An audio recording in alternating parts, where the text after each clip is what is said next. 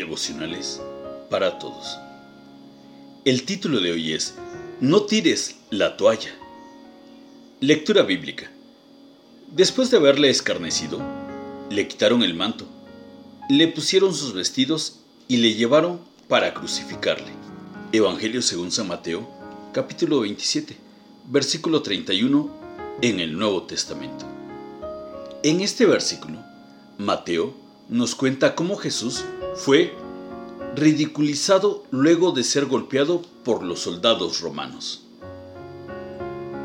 Es común escuchar la frase, tirar la toalla, que es una acción propia del boxeo, y se produce cuando el boxeador está muy golpeado y no puede más. El combate se da por perdido, y el entrenador arroja una toalla al ring, señal de que abandona el combate. Muchas personas utilizamos esta expresión porque nos cansamos de soportar algo y la salida rápida es pensar en tirar la toalla. ¿Cuántas veces has sentido ganas de tirar la toalla? Sobre todo cuando, por más que te esfuerzas, las cosas no resultan y sos tentado a abandonar porque estás cansado de insistir. En las diversas etapas de la vida, no es raro sentirnos con ganas de tirar la toalla, cuando las cosas no vienen bien o cuando no logramos los resultados que esperamos. Ya sea como padres, en nuestra relación matrimonial, en nuestro desempeño laboral y también en la vida cristiana, nos enfrentaremos a situaciones que nos pondrán en la encrucijada de pensar si tiramos o no la toalla. En la vida cristiana, en donde más fuerte sentimos esa tentación. Porque nunca debemos perder de vista que los cristianos tenemos un enemigo declarado, uno cuyo objetivo es convencernos de que no somos lo suficientemente buenos para satisfacer lo que requiere la vida cristiana. Este enemigo se ha tomado como una tarea personal contra los cristianos de convencernos para que tiremos la toalla y de que abandonemos el plan de Dios. Su plan normalmente contiene la idea de desanimarnos y para ello ocupa toda clase de artimañas. De ellas, quizá la que más dividendos le produce es la de llevarnos a poner la mirada en nosotros mismos, ya sea para bien o para mal, y así quitarla de Dios, quien es nuestro verdadero baluarte y sostén. ¿Cuántas veces hemos dejado de seguir al Señor en algo por haber caído en esta trampa? Muchas, sin duda. Por extraño que parezca, al enemigo le va muy bien con esta estrategia.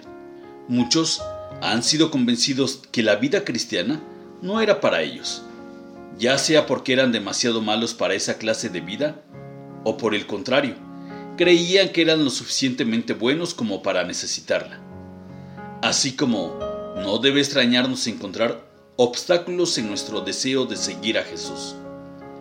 Tampoco debe extrañarnos que el enemigo intente persuadirnos para que tiremos la toalla, para que abandonemos la fe y dejemos los caminos de Dios. Nuestro mejor ejemplo en todo esto es el mismo Jesús, quien cumplió toda clase de maltratos, pero jamás abandonó y aunque alguno podrá decir, bueno, pero era Jesús, y frente a ello podemos agregar que Jesús nunca se aferró a su privilegio de ser Dios y soportó todo hasta el final. Lo que padeció lo hizo como hombre, semejante a nosotros, sujeto a nuestras mismas debilidades y logró terminar la obra en victoria y en esto radica su mayor mérito. Jesús sabía que el enemigo era un engañador que intentaría persuadirlo para que abandonara el plan divino y tire la toalla. Nosotros podemos tomar este ejemplo de perseverancia del Señor. Él debió cargar esa cruz, después de haber padecido mucho a causa de los castigos físicos que le propinaron los centuriones romanos, expertos en el arte de hacer sufrir a los condenados a la cruz.